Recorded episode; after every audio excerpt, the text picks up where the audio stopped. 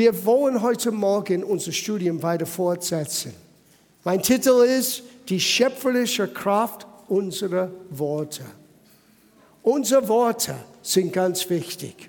Die sind nicht nebensätzlich. Unsere Worte können freisetzen, was wir erwünscht haben, oder können sogar einen Hindernis in unser Leben verursachen. Und viele von uns sind nicht dessen bewusst, was für eine Macht, was für eine Kraft unsere eigenen Worte haben auf unser Leben und die Menschen um uns herum. Und deswegen schauen wir dieses Thema an aus Gottes Sicht, aus Gottes Wort, damit wir eine neue Perspektive gewinnen können. Was heißt das für mich, schöpferische Kraft zu haben durch mein Bekenntnis? Unser Hauptschriftsteller ist Sprüche Kapitel 18, Vers 20, wo es heißt, Tod und Leben steht in der Zunge Gewalt. Now, das ist eine sehr, sehr große Aussage. Tod und Leben, das ist nicht nebensätzlich hier. Das ist ganz ernst. Tod und Leben steht in unser Bekenntnis, in unserer Zunge Gewalt. Wir haben gelernt in Jakobusbrief Kapitel 3, dass der Mensch ohne Gottes Helfer kann nichts anderes tun, als eigentlich Tod oder das, was vom Gott trennt, aussprechen und das, was voll Gift ist, verbreiten. Boah. Wir sind eigentlich hoffnungslos, ohne Gottes Gnade, unser eigenen Bekenntnis unter Kontrolle zu halten. Wir können uns bemühen, wir können das ziemlich gut tun bis zu einem gewissen Punkt, aber dann irgendwann, wir verlieren die Macht. Und was raus aus unserem Mund kommt, wird eine Auswirkung haben auf unser Leben. Und wir haben das in den vergangenen paar Wochen immer wieder gehört von Jesus. Sogar wir werden gerichtet sein aufgrund von was wir gesagt haben und was wir bekannt gemacht haben. Und wir haben in letzter Woche gesehen, das größte Bekenntnis, das Beste, was man beginnen kann zu bekennen, ist Jesus als unser Herr. Weil wenn du glaubst in deinem Herzen und du bekennst mit deinen Lippen, Jesus, du bist mein Herr, du bist ein neuer Mensch geworden. Gott schenkt dir einen neuen Geist. Gott gibt dir die Fähigkeit, anders zu reden. Sogar am Pfingstsonntag, letzten Sonntag, wir haben gesehen, das war der Grund für dieses Wunder. Die wurden alle erfüllt mit dem Heiligen Geist und sie fingen an, alle Gott zu preisen in einer neuen Art und Weise. Das Herz wurde verändert, und jetzt kann das Bekenntnis auch anders sein. Und das heißt nicht mehr Gift und Unheil verbreiten, sondern Leben und Segen können wir verbreiten durch unser Bekenntnis. Das ist die gute Nachricht. Now, ich möchte uns heute Morgen ein bisschen hinter die Kulisse bringen, wie diese Welt wirklich ist. Wir werden schon über Geheimnisse dieser Universum reden, die für die meisten Menschen so obwohl sie offensichtlich sind, sind verborgen. Sie, wir sind in Gottes Ebenbild geschaffen. Deswegen hat unsere Worte schöpferische Kraft. Als Gott alles geschaffen hat, kann er selber lesen in 1. Mose. Es heißt, und Gott sprach und es war. Now, wir sind in seinem Ebenbild geschaffen, weil wir sind die einzige Tierarten, wenn du die ganze Schöpfung anschaust, die die Fähigkeit hat, Gedanken zu überlegen und diese Gedanken zu äußern durch unser Bekenntnis. Das ist einzigartig. Das ist gefährlich und das ist segensbringend. Leben und Tod ist in der Zunge Gewalt. Schauen wir das an. Wir beginnen in Römerbrief Kapitel 3, eine große Überraschung.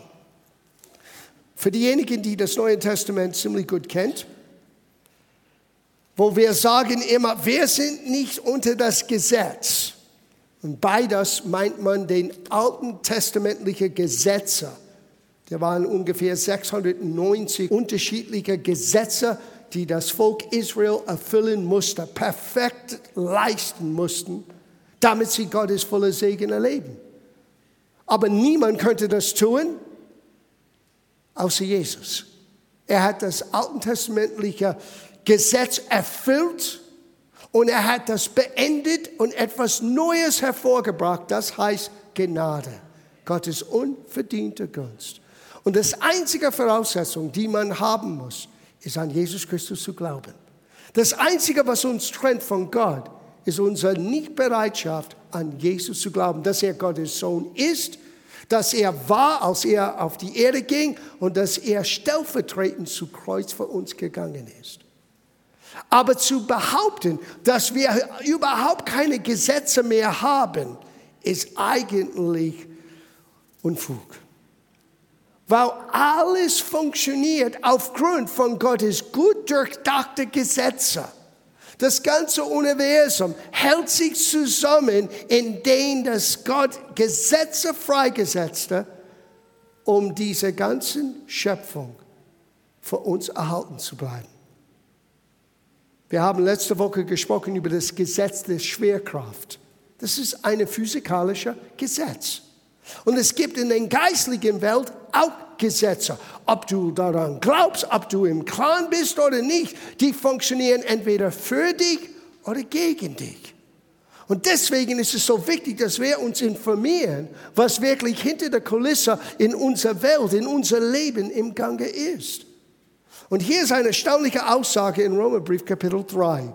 Er vergleicht hier das Leben nach unserer religiösen Anstrengung, Gott zu gefallen durch Gesetzerfüllung oder die schlichten einfach Bereitschaft, Gott und seinen Plan anzunehmen und zu sagen, Jesus, mein Vertrauen ist in dir. Du bist meine Gerechtigkeit, nicht meine Werke, nicht meine Leistung. Und wenn wir bereit sind zu tun, das anzunehmen, wir treten in etwas hinein, die wir unbedingt verstehen müssen. Das heißt das Gesetz des Glaubens. Das Gesetz des Glaubens. Schauen wir das an. Römerbrief Kapitel 3, Vers 27. Er sagte, wo bleibt nun das Rühmen? Es ist ausgeschlossen. Sieh, niemand kann prahlen, niemand kann stolz sein und sagen, ich habe Gottes Wohlgefallen empfangen, weil ich das und jenes und alles getan habe. No, Du hast nichts etwas Besonderes getan, aus klug genug zu sein, um den du gesagt hattest, ja Herr, ich nehme deine Vergebung an, ich nehme deine Gnade an. Das war's. Und deswegen Paulus sagte, wo ist der Platz für Rühmen, für Stolz? Es ist ausgeschlossen. Wo bleibt nun das Rühmen? Es ist ausgeschlossen. Durch welches Gesetz? Das der Werke? Nein, sondern durch das Gesetz des Glaubens. Sieh, der Glaube ist ein geistliches Gesetz, die funktioniert, wenn du es verstehst. Es funktioniert, wenn du überhaupt keine Ahnung hast. Und deswegen haben unsere Worte schöpferische Kraft. Weil biblischer Glaube hat zu tun mit das, was du in deinem Herzen hast und was du aus einem überzeugten Herz freisetzt aus deinem Bekenntnis. Das Herz und dein Mund sind verbunden miteinander. Und was in dein Herz ist, wird irgendwann aus deinem Mund rauskommen. Und wenn es giftig ist, wenn es voll Bitterkeit ist, wenn es voll Misstrauen ist, irgendwann kommt das raus und es bringt Unheil. Aber du kannst den ganzen Spieß umdrehen.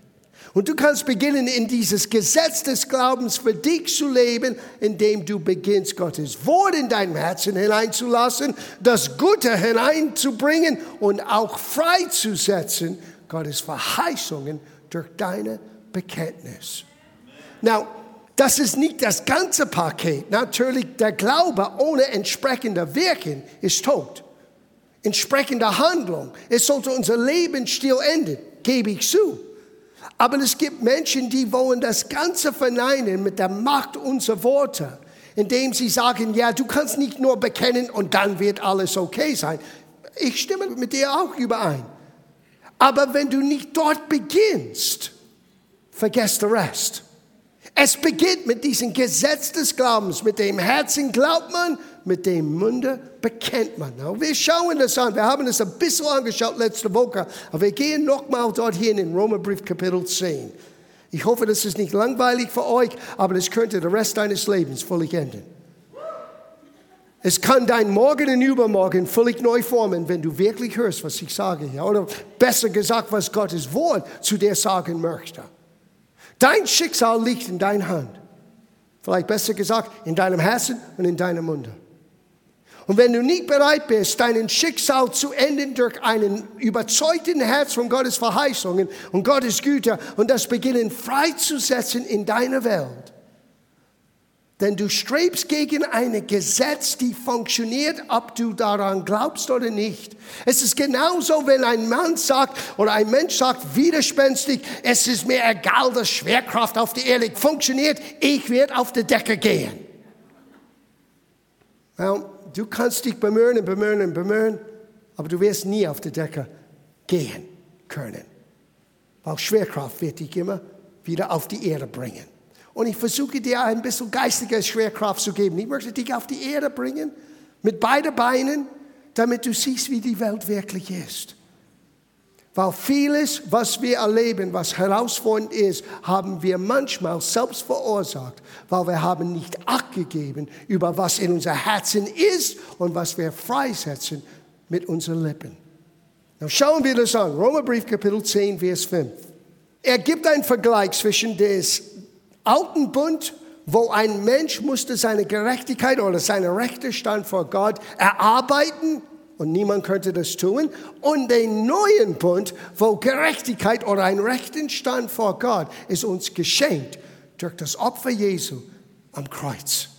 Und er sagte hier, Mose beschreibt nämlich die Gerechtigkeit, die durch das Gesetz kommt. Ich lese ab Vers 5.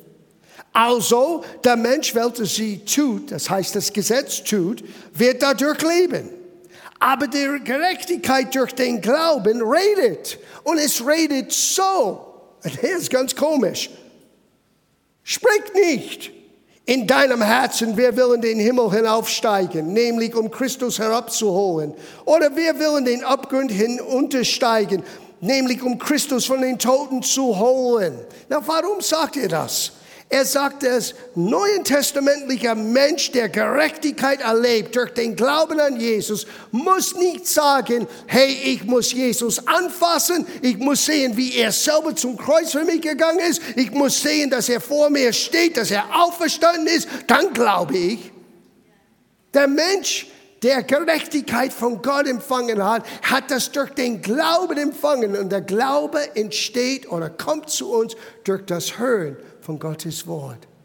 Und der Mensch, der Gottes Wort gehört hat und empfangen hat, ist fähig zu sagen, egal was ich sehe, egal was ich fühle, egal was ich wahrnehme mit meinen fünf Sinnen, ich vertraue Gottes Verheißung. Und deswegen sagt er hier, nein, das sagt er nicht, sondern was sagt sie? Das Wort ist mir nah. Sieh, wenn das Wort ist mir nah, Gottes Wort ist mir nah, dann ist Gott selber mir nah. Weil Gott in sein Wort sind unzertrennlich. Gott nimmt sein Wort sehr ernst. Er hat sein Wort erhört. Über alles, sagt er im Psalmen. Und es heißt hier, das Wort ist mir nah in deinem Munde und in deinem Herzen. Nämlich das Wort des Glaubens, das wir predigen. Sieh, wenn du Gottes Wort verkündigst, dann verkündigst du das Wort des Glaubens. Weil Gottes Wort bringt immer Vertrauen, Zuversicht in Gott, wenn Gottes Wort verkündigt wird. Nämlich das Wort des Glaubens, das wir predigen. Denn wenn du mit deinem Munde Jesus aus den Herrn bekennst, in deinem Herzen glaubst, dass Gott ihn von den Toten auferweckt hat, so wirst du gerettet. So geschieht dieses Wunder, wo ein Mensch plötzlich ein neues Herz bekommt, einen neuen Start im Leben bekommt. Es hat zu tun mit Herzen und Munde. Du glaubst in deinem Herzen und du bekennst das mit deinen Lippen. So hat Gott uns geschaffen. Und es hört nicht auf, indem du sagst, okay, ich bin in einen Gottesdienst gekommen oder ich habe von jemandem gehört, was Jesus für meinen Freund getan hat und ich habe Jesus in meinem Herzen empfangen und das war das Ende. No, das ist der Beginn. Jetzt kannst du beginnen, den Rest deines Lebens genauso weiter zu leben. Aus dem Herzen glaubt man, aus dem Munde bekennt man. Das ist das Gesetz des Glaubens. Und es funktioniert. Es verändert dein Leben. Es verändert dein Umfeld. Es wird einen Unterschied ausmachen in deiner Welt. Wir schauen das ein bisschen genauer an. Mit dem Herzen glaubt man, mit dem Munde bekennt man. Wir gehen weiter. Der nächste Satz. Es heißt hier, denn mit dem Herzen glaubt man, um gerecht zu, und mit dem Munde bekennt man, um gerettet zu werden. Denn die Schrift spricht, wer an ihn glaubt, wird nicht zu Schande werden. So funktioniert das. Now, lass uns Römerbrief Kapitel 4 gehen. Römerbrief ist ein erstaunlicher Brief, weil so vieles wird uns gezeigt in Bezug auf Gottes Plan für uns Menschen und auch wie wir anders leben können aufgrund von Gottes Wort. Und hier in Römerbrief Kapitel 4 wird unser Vater im Glauben namens Abraham unter der Lupe gehalten. In Römerbrief Kapitel 4 wird uns etwas gezeigt, was Abraham entdeckte in sein Leben und durch sein Leben. Und das sollte für uns hilfreich sein. Sogar Vers 1 fängt an mit dieser Aussage. Es heißt ja, was wollen wir dann sagen, dass Abraham unser Vater, sieh, er ist unser Vater genannt. Nicht, weil du vielleicht jüdisch geboren bist, ich bin nicht jüdisch geboren. Ich bin aus einer italienischen Familie gekommen. Aber durch den Glauben an Jesus bin ich doch jüdisch geworden, indem ich bin jetzt verwandt mit Abraham. Nicht im Natürlichen, sondern im Herzen, weil ich kann seinen Beispiel aus Glauben und was wir gelernt haben aus dem Glauben auch tun. Er ist für uns der große Beispiel von einem Mensch, der sein Leben verändert hat durch den Glauben. Und so es heißt hier, was wollen wir denn sagen, dass Abraham, unser Vater, nach dem Fleische gefunden habe? Auf Englisch, es heißt, was er entdeckt habe, indem er in einem natürlichen Körper lebt und doch ein übernatürlicher Gott begegnet ist. Sieh, wir alle haben zu tun mit diesen Behausungen, mit diesen fleischlichen, fünf Sinne gesteuerten, natürlicher Mensch, die wir mit uns tragen. Sieh, das, das, das ist nicht John. Das ist der John, den du siehst, aber der wahre John ist hier drinnen. Wenn ich eines Tages sterbe, das hier geht zugrunde, aber John, er geht direkt zum Herrn. Das, was mir ausmacht, dieses verborgene Mensch des Herzens, hat Paulus ihn genannt. Dieses verborgene Mensch des Herzens. Das äußere Mensch geht zugrunde, hat Paulus gesagt. Es wird älter. Ich habe vor zwei Tagen noch einen Geburtstag gehabt. Oh meine Güte. Ich habe jemand gesagt, wie bin ich so alt geworden? Ich verstehe das nicht. Und ich bin wahrscheinlich, ich werde ein bisschen älter werden, weil ich plane nicht gleich am Sterben, aber wer plant sowieso solche Dinge? Aber die inwendige Mensch, hat Paulus gesagt, wird Tag für Tag erneuert. Sieh, der äußere Mensch, grauer geworden, weniger Haar geworden, der Gesicht ein bisschen strahlt den Jahre, die man erlebt hatten.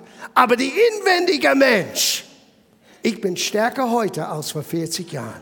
Ich bin schöner heute innerlich als vor 40 Jahren. Und du bist das auch. Wenn Jesus dein Herr ist, dann Veränderung kommt von innen heraus. Das Äußere, ja, geht zugrunde, aber der Innere wird von Tag zu Tag erneuert. Und das ist dieser verborgene Mensch des Herzens, der wirklich zählt im Leben. Zu verstehen, wie das Leben wirklich ist und wie unser Leben anders sein kann, ist ein großes Geheimnis. Abraham musste lernen, was heißt das, mit Gott zu gehen, dieses unsichtbare Gott, dieses übernatürliche Gott, der manchmal Dinge sagt, Dinge hervorspricht, die für uns nicht nachvollziehbar sind. Er kam zu einem Mann, der 75 ist und sagte, du sollst einen Sohn bekommen. Mit 75 okay. Aber dann war er 80, dann war er 85, dann war er 90. Dann war er 95 und mit beinahe 100, er war genau 99. 99 ist ziemlich alt. Ich weiß, meine Mutter wird 97. Ich muss sie immer daran erinnern. Mom, du bist alt.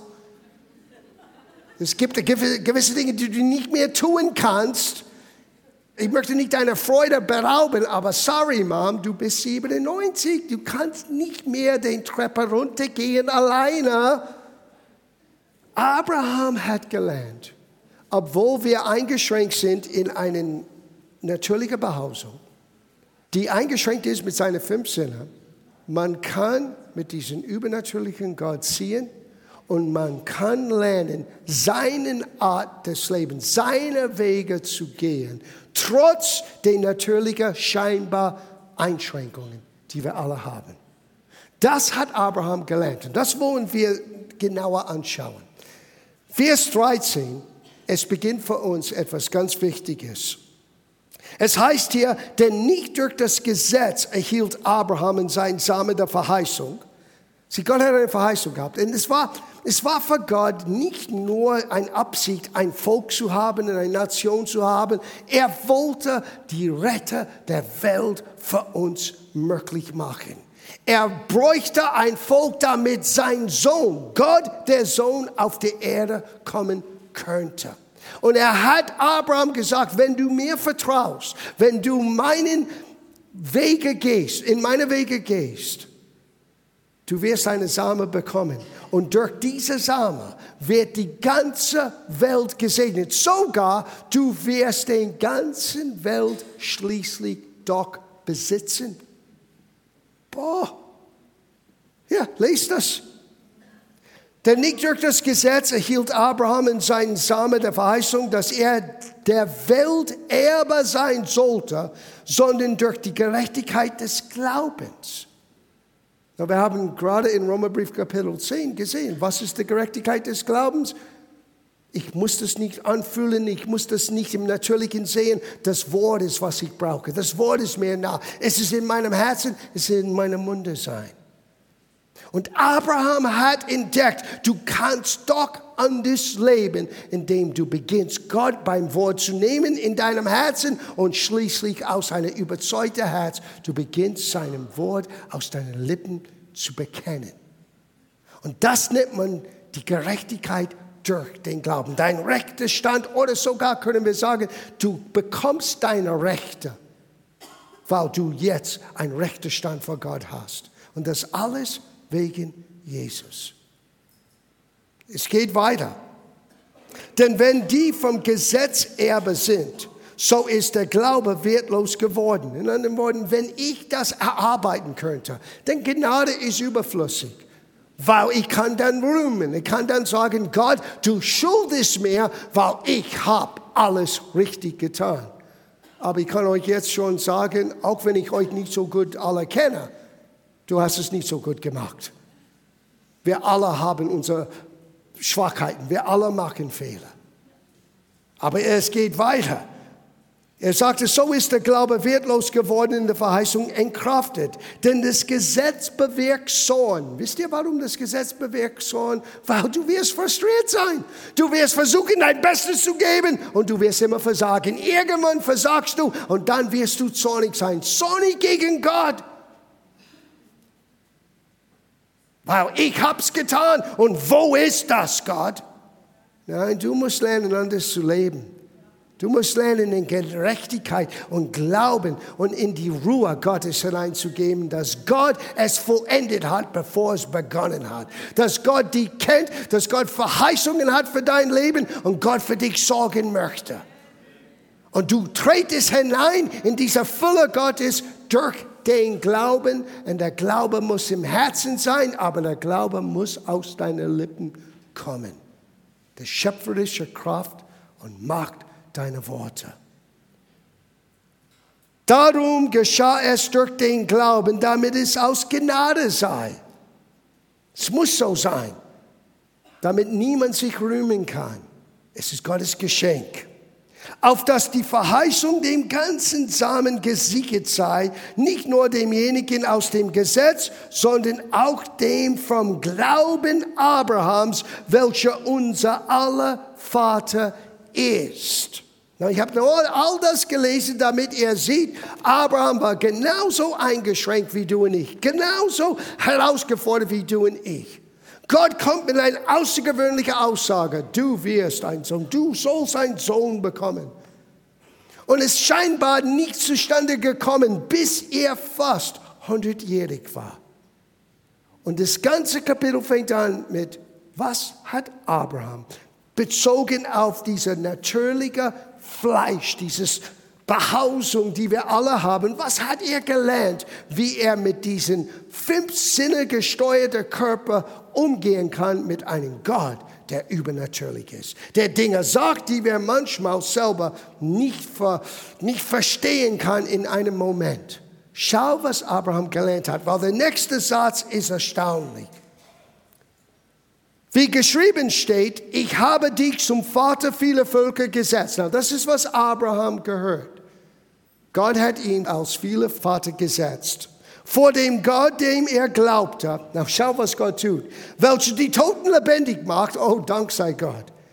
Jesus macht den Toten lebendig. Aber schau das nächste Satz an. Und dem ruft, was nicht ist, als wäre es da. Gott ruft, was nicht ist, als wäre es da. Ich sag's nochmal, Gott ruft, was nicht ist, als wäre es da. Na, die meisten Christen versuchen das umgekehrt zu machen und es funktioniert nicht. Hm. Gott ruft, was nicht ist, als wäre es da. In anderen Worten, ich kämpfe mit Gesundheit. So, was ist nicht da? Gesundheit. Was soll ich hervorrufen in meinem Leben? Gesundheit. Aber was tun die meisten Christen? Weil die wollen Gott vertrauen. Die sagen, ich bin nicht krank. No, no. Das ist eine Lüge. Wenn du krank bist und wir alle sehen, dass du nicht richtig gehen kannst, das ist ein bisschen ein Paradox. Sieh, Gott ruft das, was nicht da ist, als wäre es da. Das ist etwas völlig anderes. Völlig anders. Gott sieht den Manko, anstatt über den Manko zu reden, Gott spricht Fülle hervor. So verleugne nicht, was offensichtlich ist. Das ist kein Glaube, das ist Vermessenheit. Und du kannst bekennen und bekennen und bekennen in Vermessenheit und nichts kommt hervor, weil irgendwann diese Worte werden zurückkommen zu dir. Aber du kannst beginnen, anders zu leben und du siehst deinen Manko, du siehst, was nicht ähm, richtig ist, was nicht gerade ist, was nicht eine Fülle sein sollte, wie Gottes Wort es sagt. Und du kannst es beginnen hervorzurufen, weil Gott ruft das, was nicht ist, als wäre es da. Wenn du könntest die hebräische Sprache wirklich lesen, in, in 1. Mose, wisst ihr, was es heißt? Es war Tohu Bohu und Gott sprach und wortwörtlich es heißt, Licht sei. Na, wir hätten gesagt, oh, schau, wie dunkel es ist. Oder wir hätten, wenn wir guter, gläubiger, geistiger Menschen, es ist nicht dunkel. Es ist nicht dunkel. Wir hätten den ganzen Dunkelheit in Tohu Bohu verleugnet und der Tohu Wabohu und die Dunkelheit wieder weiter wachsen und wachsen und beherrschen. Und dann werden wir irgendwann sagen, Gott, wo bist du? Und Gott sitzt im Himmel und sagt, oh mein, wann werden Sie die Bibel lesen? Gott hat nicht gesagt, oh, es ist so dunkel, oder Gott hat nicht die Dunkelheit verleugnet. Er sah, dass es dunkel war, aber er wollte etwas anderes. Und aus seinem Herzen, er hat ausgesprochen, Licht sei, und es wurde Licht. So wird Licht in deine Dunkelheit kommen weil du bist in sein Ebenbild geschaffen. Wenn Gott ruft das, was nicht ist, als wäre es da, müssen wir dieses Geheimnis für uns selber entdecken. Beginne zu rufen, was nicht da. Rede nicht und verleugne nicht das Offensichtliche. Das ist kein Glaube. Aber beginne hervorzurufen, was nicht da ist, als wäre es da. Das ist völlig anders. So hat Gott alles geschaffen. Und wir werden sehen hier in den nächsten paar Minuten, das ist, was Abraham entdeckte. Wir schließen ab mit einer Aussage von Jesus in Markus Kapitel 11. In Markus Kapitel 11, du siehst das in Aktion. Gebe euch den Hintergrund hier. Jesus ist auf dem Weg nach Jerusalem. Er sieht einen Feigenbaum. Normalerweise, wenn ein Feigenbaum Blätter hat, es hat auch Frucht. Er wollte Frucht essen. Er sieht diesen Baum, es hat Blätter, kein Frucht. Und er hat diesen Baum verflucht. Ah, now, ist Jesus gegen Bäume? No. Okay? Mach dir keine Sorge. Jesus wollte ein Beispiel nehmen. Er weiß in wenigen Tagen, er geht zum Kreuz. Er hat nicht viel Zeit übrig und er wollte seinen Jünger etwas Wichtiges beibringen. Er pflügt diesen Baum und geht weiter. Und es heißt, du kannst es lesen Markus 11, die Jünger haben es gehört. Am nächsten Tag, 24 Stunden später, die gehen nochmal vorbei bei diesem Baum und Petrus mit allen anderen schauen diesen Baum an und es ist verdorrt von den Wurzeln auf. Es ist völlig verflucht. Und Petrus sagte, schau diesen Baum an. Und hier beginnen wir zu lesen im Vers 20. Und da sie am Morgen vorbeikamen, sahen sie, dass der Feigenbaum von den Wurzeln an verdorrt war. Und Petrus dachte daran und sprach zu ihm, Rabbi, siehe die Feigenbaum, den du verflucht hast, ist verdorrt. Na, für Jesus war das keine Überraschung. Aber für die anderen Aposteln, das war eine große Überraschung. Jesus hob an und sprach zu ihnen, habt Glauben an Gott. Denn wahrlich, ich sage euch, wenn jemand zu diesem Berge spreche, hebe dich und wirf dich ins Meer und in seinem Herzen nicht zweifelte, sondern glaubte, dass was er sagt geschieht, so wird es ihm zuteil werden. Und wenn ich die Luther-Übersetzung hier zitieren darf, es wird ihm zuteil werden, was er sagt. Now, du kennst diesen Spruch auf Deutsch, der Glaube versetzt Berge. Es sollte irgendwie uns beruhigen. Ja, wir wollen nicht zu weit hoffen, weil der Glaube versetzt Berge, weil der Glaube versetzt keine Berge. Der Glaube aus deinem Herzen und mit dem Bekenntnis deiner Lippen, das versetzt Berge. Der Glaube allein versetzt keine Berge. Jesus hat nie gesagt, wenn du nur gut genug glaubst, wenn du stark genug glaubst. Uh -uh. Sogar, er hat gesagt, hab Glauben an Gott. Aber habt ihr gemerkt, dass er, hat nicht gesagt, bete, dass Gott deinen Berg für dich versetzt? Uh -uh. Der Urtext hier hat nur drei Worte. Habt Glauben Gott. Das Wort an ist später in die Übersetzung reingeschrieben und ich glaube, das war ein Fehler. Man könnte das genauso gut übersetzen, hab Gottes Glauben oder den Glauben, wie Gott es hat. Wie hat Gott Glauben? Er sieht, was nicht da ist. Er ruft dem, was nicht ist, als wäre es da. Und was hat Jesus gesagt? Er hat gesagt, wenn du glaubst in deinem Herzen ohne Zweifel und du sagst zu diesem Berger, hebe dich und wirfst dich ins Meer, dieser Berg wird dich gehorchen. Du wirst haben, was du gesagt hast. Das ist das Gesetz des Glaubens. Das ist wie Gott ist. Und das ist wie Gott dich geschaffen hat, dass du und ich so leben sein. Aber das müssen wir entdecken. Das müssen wir annehmen. Das ist, was Abraham gelernt hat. Und in zwei Wochen wir werden merken, bis Abraham das verstanden hat, ist Isaac nicht hervorgekommen. So glaube nicht, wenn jemand kommt und sagt, vielleicht bist du wie Abraham und du musst 25 Jahre warten. Gott hat Abraham nicht in einen 25-jährigen Warteschleifer hineingesteckt. Es hat 25 Jahre gedauert, bis Abraham entdeckte, wie es ist, in diesem natürlichen Fleisch zu leben, als natürlicher Mensch und doch mit einem übernatürlichen Gott in seine Wege zu gehen. Und dieser übernatürliche Gott ruft dem, was nicht ist, als wäre es da. Und wenn du glaubst in deinem Herzen und nicht zweifelst, na, wie kann man solche Glauben haben? In zwei Wochen, wir werden lernen. Ich sage euch, ich jage das nach, seit 40 Jahren und ich bin immer noch am Lernen. Aber ich kann euch jetzt sagen, was aus deinen Lippen kommt, hat eine Auswirkung auf dein Leben. Und das größte Bekenntnis ist zu sagen, Jesus, du bist mein Herr.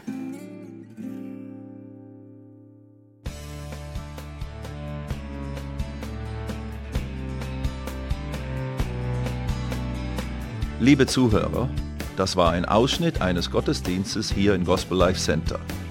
Auf unserer Website www.gospellifecenter.de können Sie die Notizen für diese und andere Predigten nachlesen und sich über die Arbeit von Gospel Life Center informieren. Wir wünschen Ihnen Gottes Segen.